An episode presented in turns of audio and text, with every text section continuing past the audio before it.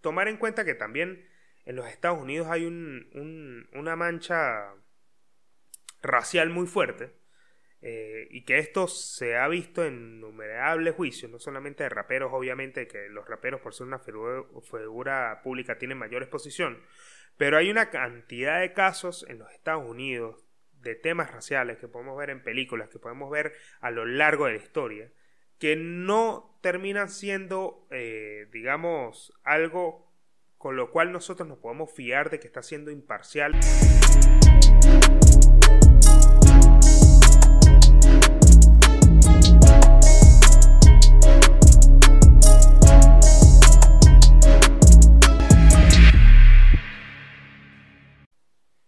Bienvenidos una vez más a un nuevo episodio de Códigos de Honor con el Pablino. Les doy las gracias por estar escuchando un nuevo episodio del podcast. Eh, de verdad que tengo que comenzar este episodio agradeciendo porque, a ver, si yo eh, todas las mañanas me levanto y agradezco, cosa que les pido que hagan, eh, agradecer siento que es uno de los hábitos que yo tengo que más me han ayudado a estar como en el momento presente, viviendo como en un estado de gratitud que, me mantiene como en un nivel de...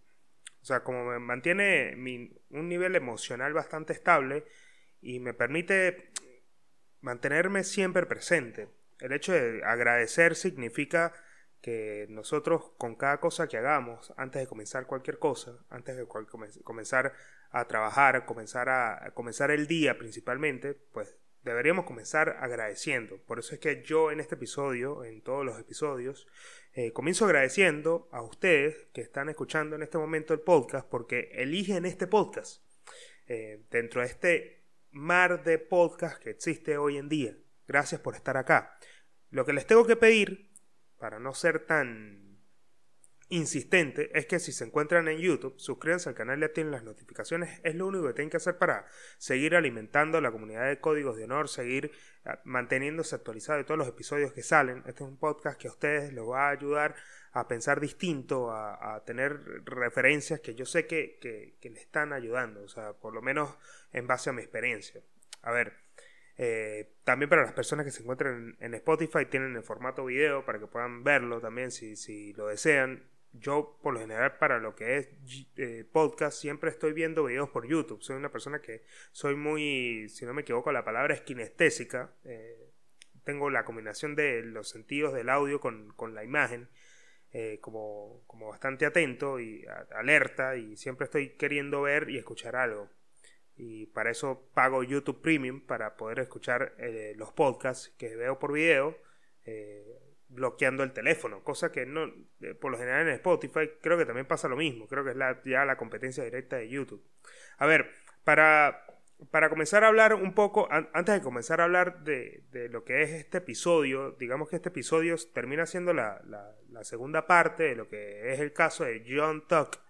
Para los que no saben, John Tuck, John Tuck es un rapero eh, estadounidense que en este momento está eh, atravesando un juicio donde es probable que lo condenen a cadena perpetua eh, con posibilidades de, libertad condicional después de los 30 años, porque eh, se le está aplicando una ley que es la ley Rico, eh, cosa que voy a volver a hablar en este episodio quizás desde otro punto de vista, se le está aplicando, digamos, esta ley que, que le da la posibilidad a, a la FBI de poder utilizar como prueba las letras de sus canciones. Esto para mí es un caso sumamente interesante porque no es la primera vez que pasa. Recuerden que la ley Rico en, el episodio que yo, el primer episodio que yo hice de John Talk, eh, hablé de la ley Rico y cómo la ley Rico fue creada para poder acabar con la mafia estadounidense. Pero antes de comenzar a hablar de este tema, primero tengo que comenzar a hablar de que, a ver, este podcast si bien es un podcast que es de para la gente que le gusta la calle, el estilo urbano, que le gusta eh, los códigos, eh, códigos mafiosos que se pueden, o sea, que yo utilizo para mi vida para poder eh, mantener la lealtad frente a los míos y poder compartir pensamientos que quizás no comparto con el resto de las personas porque yo trato de mantener un grupo o un círculo cerrado de amigos con los que, que considero los, los hermanos o considero la familia que no, o sea, que no es de sangre. ¿no? Y este podcast, en base a, mis códigos, siento que he podido compartirles a ustedes cosas que, que me han ayudado mucho a crecer. Y esto tengo que hablarlo desde el punto de vista físico. Y esto lo he venido recalcando a lo largo de todos los episodios porque los entrenamientos, y, yo sé que hay mucha gente que, que está eh, siendo, se está viendo inspirada por esto eh, cuando hablo de, los entrenamientos. Lo están viendo en mi cuenta de Instagram, Robert Paulino, por si no me siguen para que vayan a seguirme ahí en Instagram. Yo estoy mostrando todos los cambios que estoy teniendo a nivel físico. Eh, si bien ustedes pueden ver este podcast y si lo comenzaron a ver desde hace mucho tiempo, que primero les doy, la, bueno, les las gracias por eso, eh, pueden ver todo el cambio que he tenido a nivel físico. Y esto se debe a que me he sometido a, un cambio total de, lo que es alimentación, vida, estilo de vida. O sea, estoy o sea, he dejado de salir los viernes desde el año pasado, ya comencé con esto. Eh, con el fin de comprometerme con lo que realmente quiero para mi vida. O sea, es sencillo. Eh, me estoy comprometiendo con cosas que siento que valen la pena y que llevo mucho tiempo trabajando. A ver, yo desde que cumplí 30 años, y esto eh, lo quiero recalcar, los 30 años son una edad donde uno ya se da cuenta de muchas cosas, y esto lo hablé cuando lo cumplí en un episodio también, que lo hablé en un momento donde uno se da cuenta ya de muchas cosas y yo ya venía experimentando mucho a los 20, intentando lograr cosas que no lograba, o sea, era como un ensayo, un eterno ensayo y error de las cosas que quería lograr y no las terminaba logrando.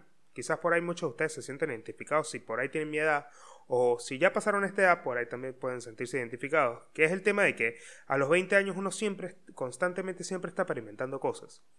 Pero si uno no logra poner el foco en lo que realmente quiere, uno termina desviándose a lo largo de la vida y no termina logrando nada cuando uno no anota, no escribe, no trata de materializar, porque yo considero que una de las cosas principales a la hora de materializar es escribir, porque uno saca de su cabeza lo que tiene, o sea, siempre uno saca baja tierra lo que uno tiene en la cabeza y ya ahí está materializando.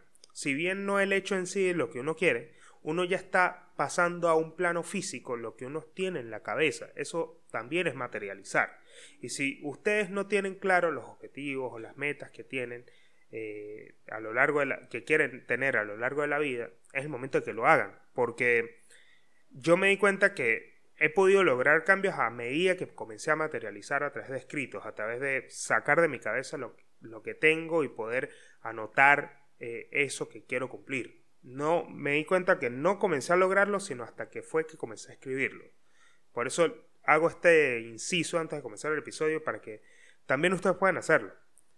Es algo que les recomiendo fuertemente. Entonces, cualquier cual sea la meta que ustedes se pongan en la cabeza, yo en estos días estaba pensando que muchas situaciones en las que me encuentro hoy en día eh, o que he vivido fueron cosas que yo pensé en el pasado. O sea, Realmente sí hay una conexión fuerte en lo que uno piensa y por eso uno tiene que tener cuidado con lo que piensa porque puede terminar haciéndose realidad.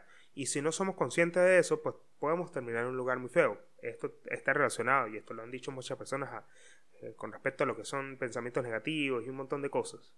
Eh, por eso siempre les voy a pedir de que traten de, de, de digamos, de cuidar mucho lo que ustedes eh, piensan para que de esta manera no terminen en un futuro que no quieren. Y esto también está muy relacionado al hecho de que uno, principalmente ya cuando, cuando uno se da cuenta que está en un lugar que pensó en el pasado, uno entiende la fuerza de los pensamientos, que no escapan de todo lo que nosotros en este momento estamos haciendo. Es decir, a partir de este momento, en el instante de que comiencen a pensar eh, que pueden lograr cosas y siempre y cuando lo escriban, van a verlo en un futuro próximo, si eso es lo que realmente quieren. A ver, ya para comenzar a hablar del episodio, yo para poder hablar del caso de John Tuck, que fue un caso que, ya hablé en otro episodio pasado, porque en el momento que yo hablé de ese episodio, yo principalmente estaba hablando de, a ver, de, que se estaba iniciando un juicio contra John Tuck. Eh, a ver, este, este rapero estadounidense conocido también como Jeffrey Lamar Williams, eh, está bajo una larga lista de casos. Esto fue un artículo que conseguí en la Tempestad MX, que pueden buscarlo si quieren la referencia. De ser, o sea, el, carajo de ser encontrado culpable va a pasar caer, eh, toda su vida en, en la cárcel y no va a salir sino hasta que pueda optar por la fianza después de haber cumplido 30 años. Quizás es uno de los raperos más influyentes y talentosos de su generación, conocido eh, por todos los raperos estadounidenses como Drake, como Tony Van Savage y los demás raperos eh, que en, alguna, en algún momento los intentaron llamar al tribunal pero no quisieron presentarse. El proceso está abierto bajo la RICO, que es la ley de organizaciones corruptas e influenciadas por extorsión. A ver, antes de comenzar a hablar eh, de este, con este punto que quizás, eh, de estos puntos que son un poco complejos a nivel legal, eh, yo quiero hablar de un documental que yo vi hace mucho tiempo acerca de los 10 mandamientos de la mafia, donde uno de los diez mandamientos de la mafia, por eso en el episodio comencé hablando en el episodio acerca de estos mandamientos, es, es el tema de no delatar a sus amigos. Esto, digamos que es un código de honor que existe entre los mafiosos, que es no delatar a sus amigos. Y la mafia siciliana tiene un nombre interesante para esta ley, que es la ley del silencio, que se denomina omerta.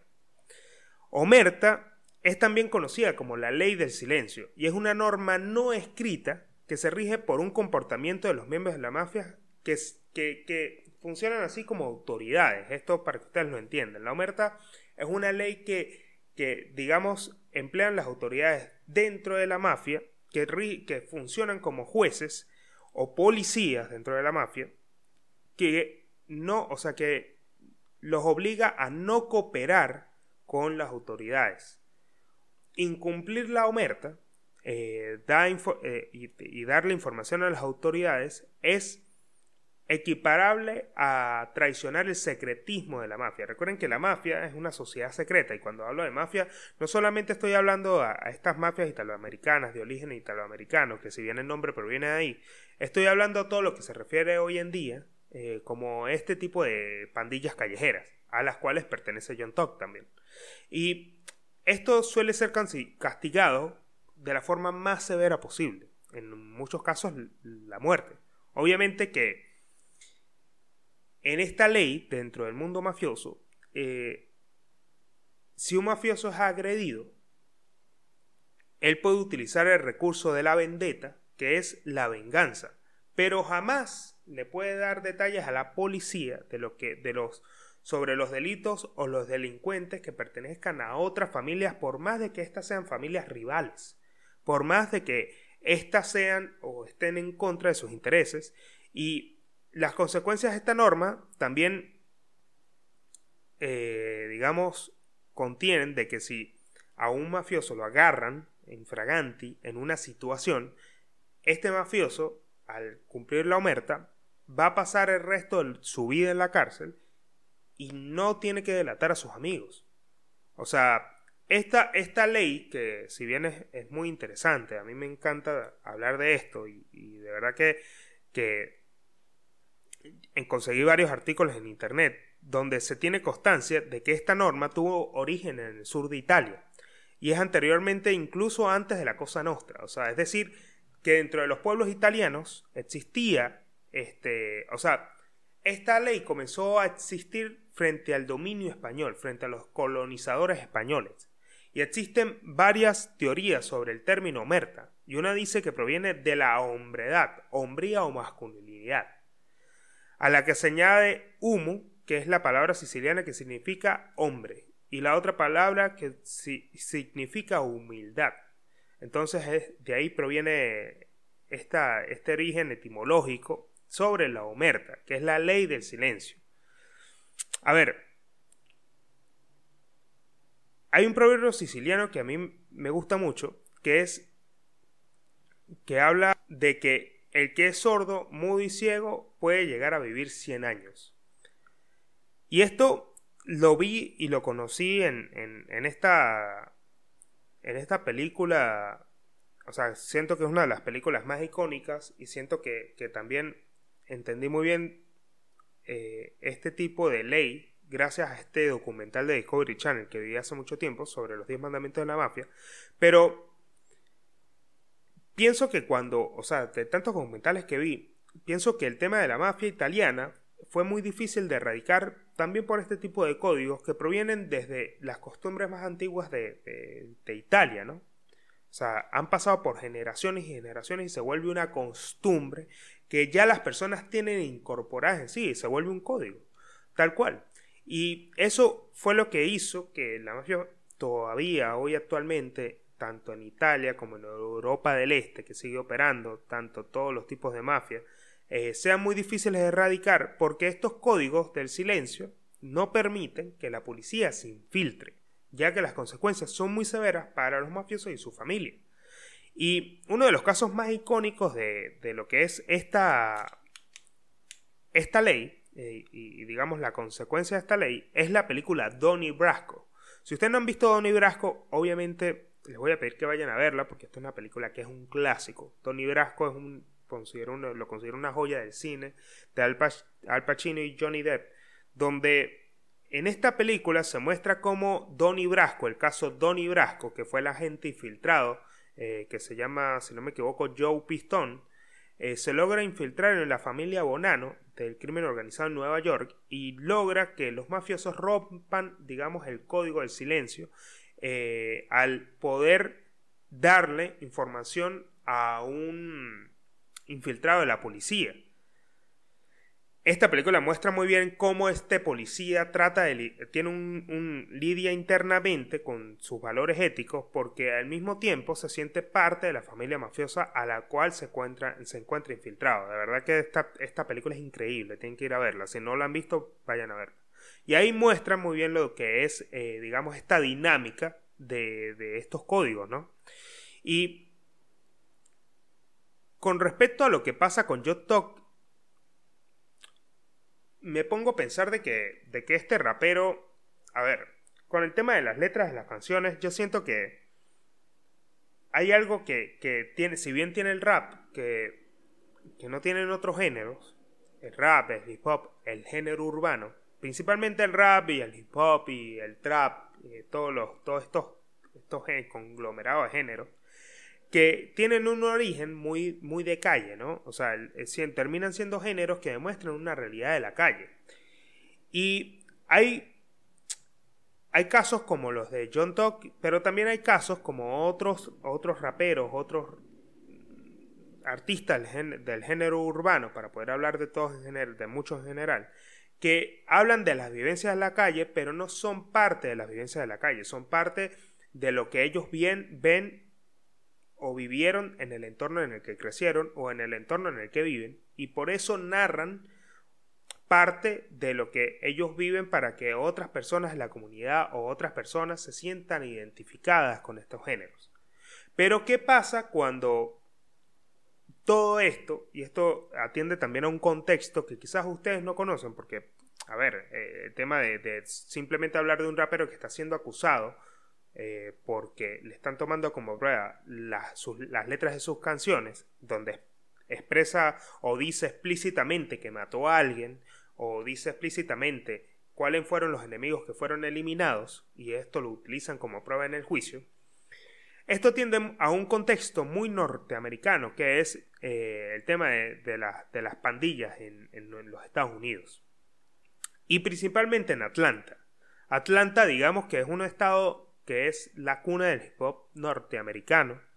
Es un estado donde, donde digamos, existen muchas pandillas callejeras que tienen años y años y se han instalado en el territorio, que también le dio pie a que estas pandillas, al ser pandillas muy grandes, tuviesen también su propia música.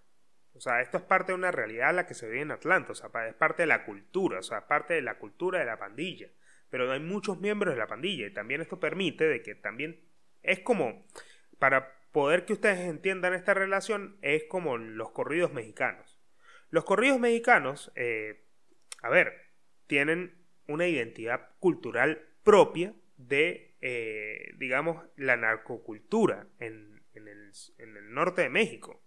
Y esta parte de los corridos mexicanos, o sea, digamos, esta, esta narcocultura, le permite que, los, permite que los corridos mexicanos sean también parte de la cultura y que se mezclen en, el resto de la cultura popular, o sea, sea parte de una subcultura que se extienda a la cultura popular y que después se internacionaliza porque es parte de la música. Lo mismo pasa con John Tuck. John Tuck es un rapero de Atlanta que no digamos que hace corridos mexicanos, pero representa una realidad que quizás es parte de las vivencias de las pandillas en las calles. Por eso es que la Fiscalía de, del Condado de Fulton, eh, en el sureste de los Estados Unidos, en Georgia, presentó 56 cargos contra John Tuck y su equipo, basándose en que habrían funcionado como una organización criminal dedicada a actividades ilegales desde el finales de 2012. Los delitos que se le imputan van desde la vinculación con la banda callejera Bloods a la extorsión eh, de robos a mano armada e incluso asesinatos contra los miembros de grupos rivales. A ver, cuando yo eh, pienso, o sea, cuando, cuando veo este tema de, John Tuck también me, hace acordar, eh, si ustedes, hay una película que se encuentra en HBO, que es muy buena, que es también con Johnny Depp, que es, él es un policía que se encarga o que está investigando la muerte, o sea, que investigó en algún momento la muerte de Big Smalls. Big Small fue uno de los raperos más notorios, o notorios B.I.G., pero es uno de los raperos más notorios y más influenciadores de la cultura del hip hop a nivel mundial. Tanto así que tiene su propia estatua y Estados Unidos está lleno de murales de todos lados, por todos lados de Big Small. Seguramente ustedes saben quién es, quién es Big Small. Eh, y, esta película se basa en cómo, eh, digamos, Sugar Knight, que fue, digamos, el, el dueño de la disquera a la que pertenecía Tupac y Snoop Dogg, eh, está vinculado a la muerte de Big Small. Y todo este tema de Sugar Knight, que fue un mafioso que tenía una disquera y que al mismo tiempo eh, fue lo, al que enfrentó a la costa este con la costa oeste en unos premios, si no me equivoco, unos premios de hip hop muy famosos en Estados Unidos, eh, en los cuales después de esos premios a los días fue que matan a Tupac y después matan a Big Smalls. Eh, también me hace recordar que, bueno, claramente que esto es parte de la cultura del hip hop en, Estados Unidos. Y que en este caso, de, en los casos, bueno, en el caso de, de, de, John Tuck, el juicio ha sufrido varios, varios giros, porque el tema de, en este momento que lo están condenando es principalmente porque los miembros de la pandilla, la pandilla a los cuales él pertenece, que es la ISL, lo, o sea, de, lo de, eh, fueron a declarar en el juicio, o sea, se le voltearon, se le voltearon y lo traicionaron, es decir, irrumpieron la omerta de, digamos que, que, es parte de un código que tienen las pandillas y las bandas mafiosas, claramente. Entonces esto fue lo que hizo que pudiesen ya encaminar una sentencia y que la fiscalía pudiese encaminar una sentencia, porque aparte de utilizar las letras como evidencia en su contra, eh, porque son parte de una confesión de sus crímenes, el caso lo llevan, o sea, lo están llevando al punto de que ya las personas miembros de la pandilla se le están volteando a John Tuck para poder condenarlo, porque obviamente la policía logra infiltrarse en este tipo de pandillas que no son tan poderosas como el Estado para poder acabarlas. Y teniendo en cuenta una figura pública como John Tuck, que lo van a utilizar como ejemplo para que los demás raperos no hagan lo mismo. O sea, dicha sentencia solo podría ser eh, modificada hasta cumplir 30 años de prisión. En el caso de Jeffrey Lamar Williams, eh, en el caso de que Jeffrey Lamar Williams presente buena conducta.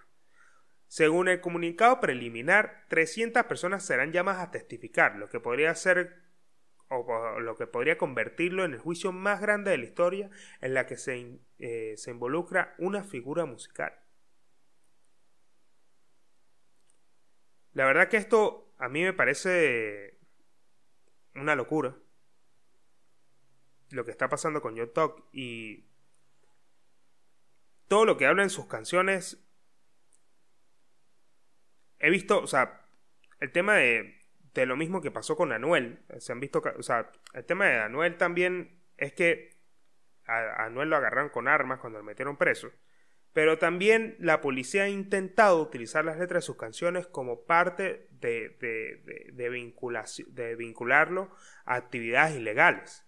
Porque hay un tema que también se considera un código dentro de los mismos raperos, dentro de la misma cultura de la calle, de que es lo mismo que, que la gente cuando tiene armas. O sea, la gente que tiene un arma no tiene un arma solamente por, por, por tenerla, tiene un arma es porque la va a utilizar en algún momento o porque la quiere utilizar en algún momento. Existe una intención detrás.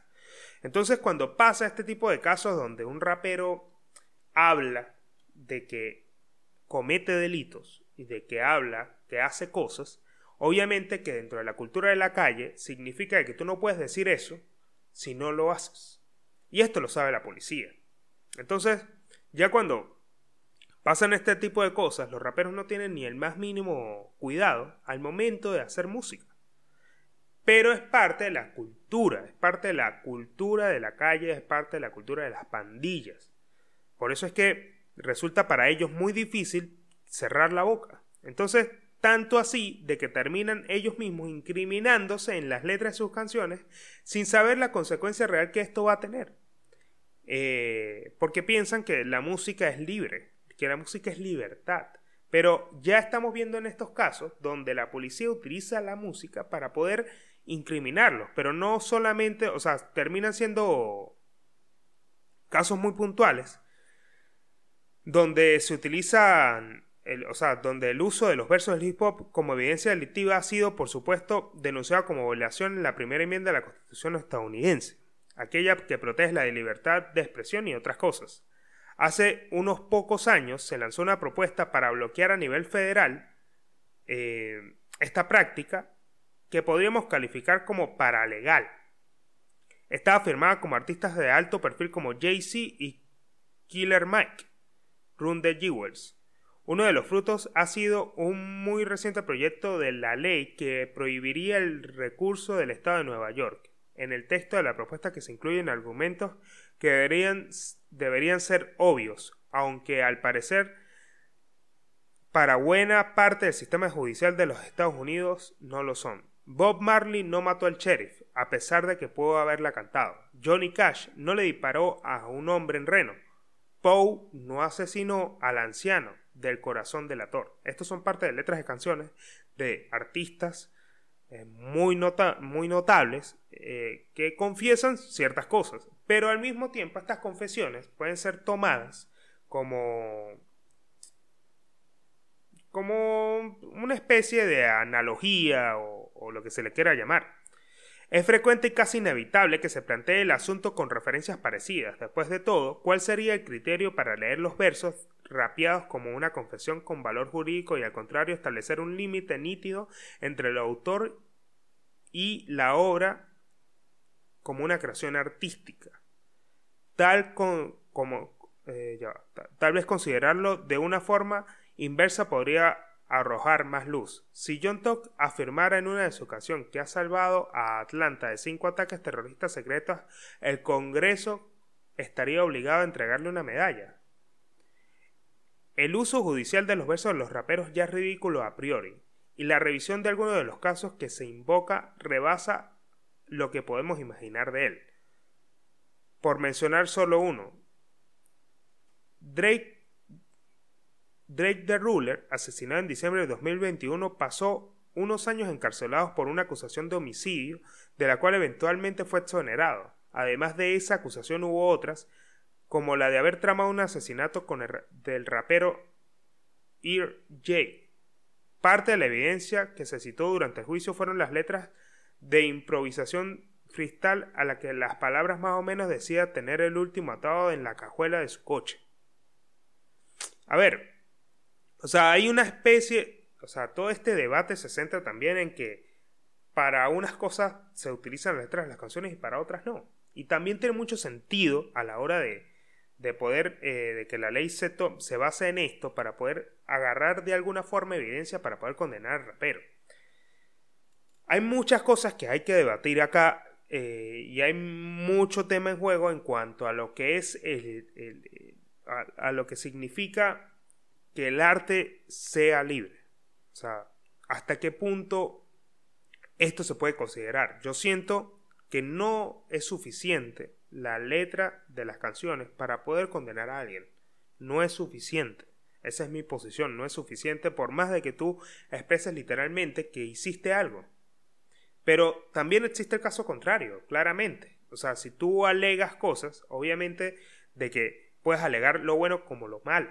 Y ahí está el problema.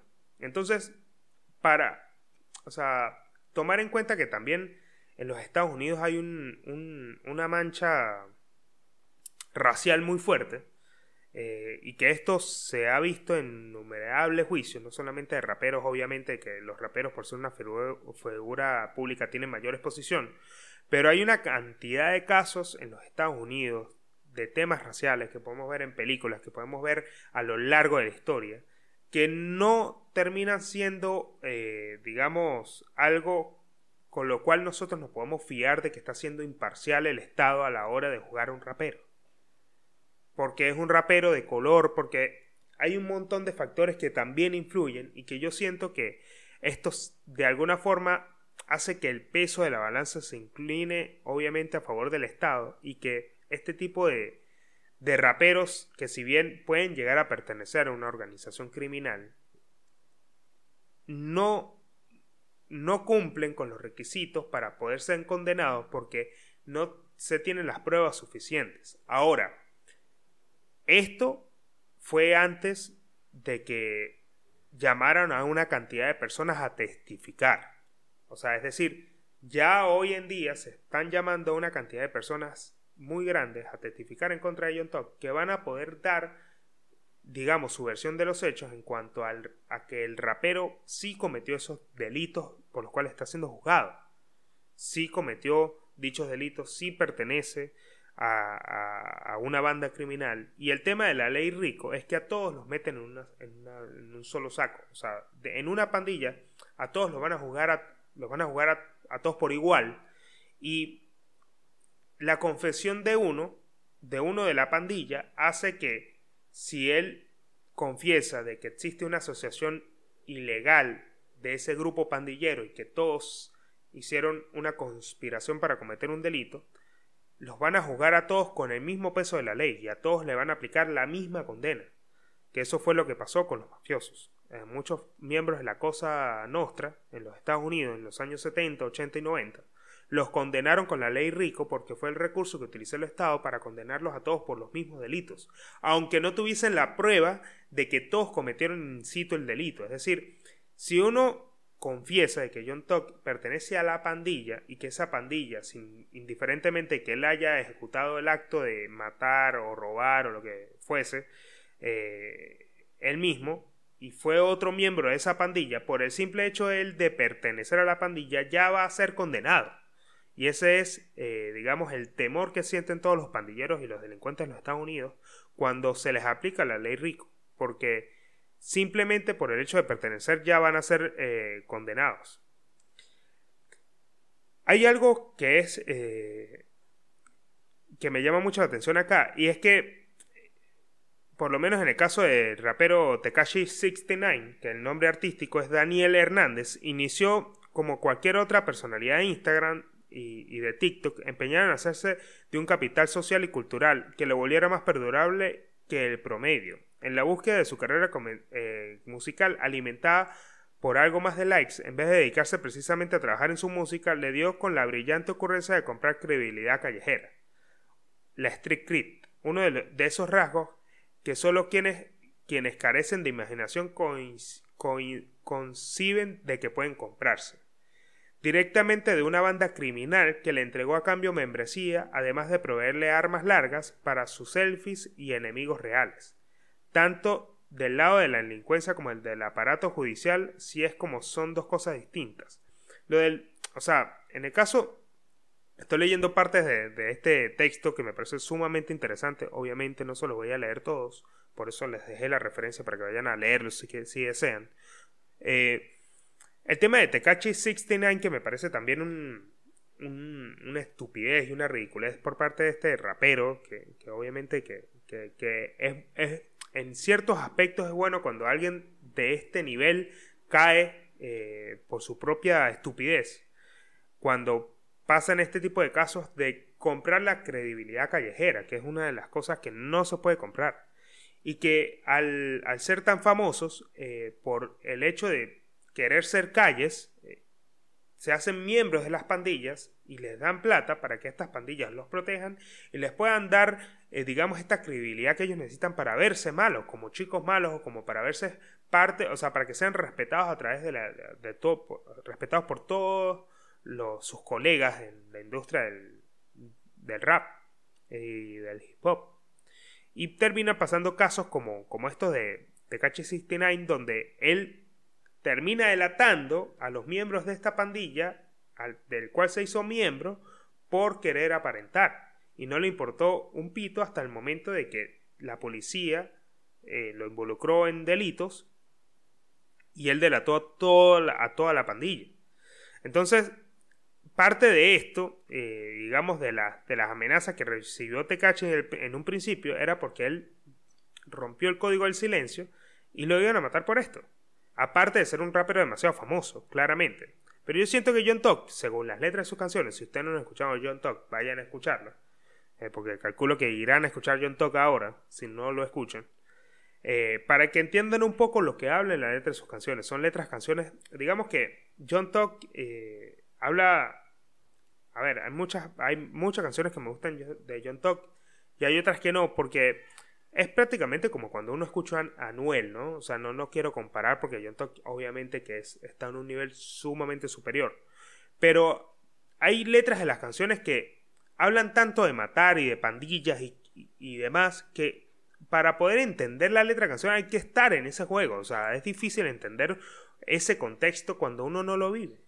Entonces yo prefiero algunas veces no escuchar música tan de maleante porque a ver, si yo no estoy viviendo esa realidad, no me siento identificado con lo que yo estoy escuchando. Prefiero escuchar cosas que me hagan sentir o que contengan valores que a mí me identifiquen. Por eso es que muchas personas cuando escuchan música gangsta se sienten malos. Eh, pero en realidad no lo son. Es parte de, este juego que genera este tipo de industria. Claramente. Eh, ya con eso yo siento que acabo de terminar esta segunda parte del juicio de John Tuck. Eh, esperemos su condena, porque me parece que va a ser muy difícil que zafe de esto. Pero también siento que también esto es algo que, que hay que seguir debatiendo, o bueno, obviamente yo lo opino, pero va a seguir siendo un debate en los Estados Unidos y no sé cuándo se va a acabar eh, el hecho de que utilicen, sigan utilizando las letras de las canciones de la gente para poder condenarlos si no tienen pruebas. O sea, si, si, si no existen pruebas, y solamente existen letras de las canciones, creo que no es suficiente para poder iniciar ninguna acusación porque no tiene suficiente peso real que se necesita para poder utilizar eh, la ley en contra de una persona. Es así. Y, de verdad que, bueno, no me queda más nada que decir eh, con respecto a este tema. Eh, ya, ya estoy arrancando y, eh, de nuevo con estos episodios que, que vienen una serie de episodios buenos. Estoy en este año organizándome mucho más. Quiero que el podcast crezca.